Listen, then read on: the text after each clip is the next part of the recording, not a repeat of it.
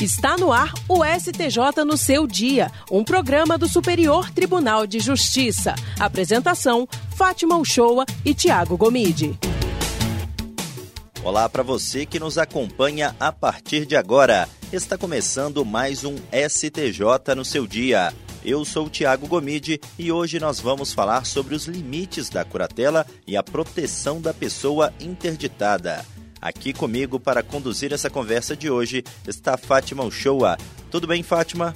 Olá, Tiago Gomide. Olá também para você que nos acompanha a partir de agora. Bom, hoje a gente vai falar sobre a escolha dos curadores, os limites desse encargo e o dever de prestação de contas. Quem vai conversar com a gente é a Camila Costa, redatora do portal de notícias do Superior Tribunal de Justiça, que escreveu uma reportagem especial sobre o assunto. Seja muito bem-vinda mais uma vez aqui ao STJ no seu dia, Camila. É, obrigada por me receberem de novo e olá a todos que nos ouvem. Hoje, Camila, a gente dá continuidade ao tema da curatela, que foi o cerne da nossa conversa da última semana. Começa então explicando para a gente quem é que pode ser curador e quais são os critérios adotados para isso. Nas palavras do ministro Luiz Felipe Salomão, a curatela é o encargo imposto a alguém para reger e proteger a pessoa que, por uma causa transitória ou permanente, não pode exprimir a sua vontade e administrar os seus bens. É, o artigo 1767 do Código Civil estabelece que estão sujeitos a esse processo aqueles que, por uma causa transitória ou permanente, não puderem exprimir a sua vontade, os ébrios habituais, os viciados em tóxico e os pródigos. É, o reconhecimento dessa necessidade do curador pressupõe um processo de interdição, para qual estão legitimados o cônjuge ou companheiro, os parentes ou tutores, o representante da entidade e que se contra abrigado interditando e o Ministério Público. Camila, e o rol de curadores previsto em lei, ele é exemplificativo ou é taxativo? Isso, Tiago, ele é exemplificativo, né? Com base na legislação brasileira, né, o Código de Processo Civil, o Código Civil e o Estatuto da Pessoa com Deficiência, ao nomear o curador, o juiz deve dar preferência ao cônjuge e aos parentes do curatelado, podendo residualmente atribuir esse encargo a uma outra pessoa, procurando atender ao melhor interesse do incapaz. É, segundo o ministro Marco Aurélio Belize, esse processo de escolha do curador pelo juiz deve levar em conta as características pessoais do interdito, observando suas potencialidades, habilidades, vontades e preferências, o que pode ser melhor verificado através de uma entrevista é, que vai ser realizada com essa pessoa que vai ser interditada. Esse entendimento foi aplicado pelo ministro no julgamento de um recurso especial relativo à escolha de curador para uma paciente diagnosticada com psicose esquizoafetiva. É, os irmãos dessa interditanda recorreram ao STJ para alterar a escolha de uma médica que foi nomeada como curadora pelas instâncias ordinárias, sob o fundamento de que haveria conflito de interesses, pois ela já tinha trabalhado na clínica onde a irmã estava internada e o, cujo dono estaria cobrando um valor muito alto da paciente. Diante desse contexto, a terceira turma reconheceu a inaptidão dessa curadora à vista do aparente conflito de interesses, ainda que indireto, no exercício do encargo e determinou o retorno do processo ao juízo de origem para a nomeação de um novo curador. E como é que se dá a prestação de contas do cônjuge em regime de comunhão total de bens, Camila? O Código Civil prevê uma regra segundo a qual, uma vez escolhido o curador, assim como ocorre na tutela, deve haver um processo de prestação de contas dessa, dessa administração, pois ele está na posse de bens do incapaz. No entanto, o Código também prevê uma exceção a essa regra, quando o curador for o cônjuge e o regime de bens do casamento for a comunhão universal de bens. É, Para a quarta turma, contudo, a Justiça também pode determinar que seja feita a prestação de contas mesmo nessa situação. É, com esse entendimento, o colegiado manteve o acordo do Tribunal de Justiça do Rio Grande do Sul, que determinou à ex-mulher de um curatelado que prestasse contas do período em que ela administrou os bens dele. Segundo o processo, ele sofreu um AVC em 2006 e passou a ser curatelado pela tão esposa até 2009. O casamento foi celebrado com regime de comunhão total de bens. Após ele se recuperar do AVC, ele pediu a prestação de contas sob a alegação de que teria havido dilapidação do seu patrimônio durante o período. Para o relator do caso, que foi o ministro Luiz Felipe Salomão, ainda que se trate de casamento sob regime de comunhão de bens, diante do interesse prevalente do curatelado, havendo qualquer indício ou dúvida do mau uso dos bens do incapaz, com indícios de prejuízo ou desvio de seu patrimônio, o magistrado pode decretar a prestação de contas pelo cônjuge curador em razão do interesse prevalente do curatelado e da proteção especial do incapaz. E o poder do curador, Camila, pode, de forma excepcional, ser estendido a outros atos da vida civil? Como regra, os poderes conferidos ao curador englobam os atos de caráter patrimonial e negocial da vida do curatelado, conforme o artigo 85 do Estatuto da Pessoa com Deficiência.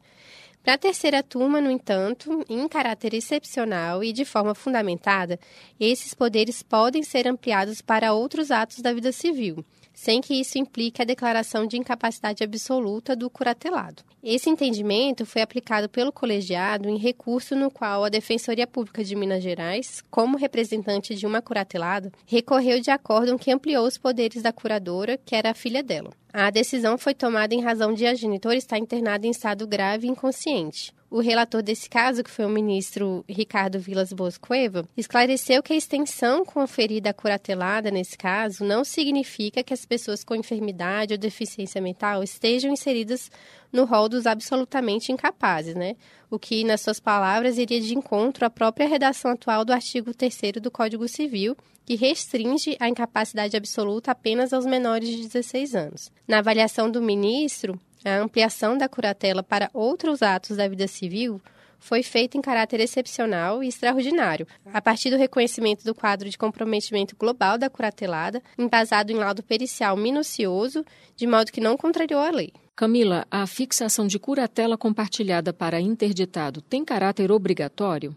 Não, Fátima. A curatela compartilhada é um instituto desenvolvido pela jurisprudência que visa facilitar o desempenho da curatela ao atribuir essa obrigação a mais de um curador simultaneamente. Ao contrário do que ocorre na guarda compartilhada, não há obrigatoriedade na fixação da curatela compartilhada, o que só deve ocorrer quando ambos os genitores tiverem interesse no exercício da curatela ou quando se mostrarem aptos ao exercício dessa obrigação, e ainda quando o juiz, a partir das circunstâncias do caso, considerar que a medida é a melhor que resguarda os interesses do curatelado. A terceira turma do STJ aplicou esse entendimento em julgamento de um recurso no qual o pai de um interditado alegou, entre outros pontos, que seria obrigatório que o filho fosse ouvido para se manifestar sobre a adoção da curatela compartilhada. Nesse caso, é, a mãe havia sido nomeada pelas instâncias ordinárias como curadora definitiva. A relatora desse caso aqui no STJ foi a ministra Nancy Andrighi. Ela lembrou que compete aos legitimados requerer a fixação da medida, não estando o juiz obrigado a estabelecer de ofício a curatela compartilhada, tampouco a oportunizar aos interessados a manifestação sobre esse tema. No caso, o pedido da curatela compartilhada foi negado em razão de não ter sido feito formalmente pelo pai durante a tramitação do processo em primeiro grau, só sendo apresentado quando o processo já estava em fase de apelação. Camila, e para a gente finalizar, o terceiro interessado também pode propor ação de levantamento de curatela? O rol do artigo 756 CPC não enuncia todos os legitimados para propor ação de levantamento da curatela, havendo a possibilidade de que o pedido seja ajuizado por outras pessoas qualificadas como terceiros juridicamente interessados. Em um caso julgado pela terceira turma, o colegiado deu provimento ao recurso de uma terceira interessada para permitir o prosseguimento da ação que discutia a necessidade de manutenção da curatela no caso de um homem que se envolveu em um acidente automobilístico e posteriormente foi aposentado por invalidez. A autora dessa ação de levantamento foi condenada, após o acidente, a pagar indenização por danos morais e pensão mensal vitalícia à vítima. Ela alegou que o interditado não teria mais a patologia que resultou em sua interdição ou que teria havido melhora substancial no seu quadro clínico, o que implicaria a cessação do pensionamento vitalício. Em primeira e segunda instâncias, o processo foi extinto sem resolução de mérito por ilegitimidade ativa da autora. É, mas, segundo a relatora do recurso aqui no STJ, a ministra Nancy Andrighi, a relação dos legitimados prevista no CPC não é taxativa. Ela destacou que o CPC de 2015 ele ampliou o rol desses legitimados, acompanhando a tendência doutrinária que se estabeleceu ao tempo do Código Revogado. Camila Costa, muito obrigado por participar mais uma vez aqui do STJ no seu dia. Eu que agradeço por me receberem e até a próxima. Vale sempre destacar que o conteúdo completo dessa reportagem da Camila Costa pode ser conferido lá no site do tribunal Basta acessar www.stj.jus.br. Todo domingo, uma matéria especial é publicada no portal abordando tanto questões institucionais como jurisprudenciais relacionadas ao Tribunal da Cidadania. Vale a pena conferir. STJ no seu dia. É isso, pessoal. O STJ no seu dia chegou ao fim. Mas, como sempre, agradecemos a sua companhia em 104,7 FM Rádio Justiça e também nas plataformas digitais. O programa STJ no seu dia tem produção de Caio Baltazar. Trabalhos técnicos de Júlio César e Roberto Fernandes. Direção de Daniele Lombardi e coordenação geral de Eduardo Moura. Até sexta-feira que vem. Tchau, tchau. STJ no seu dia, um programa do Superior Tribunal de Justiça.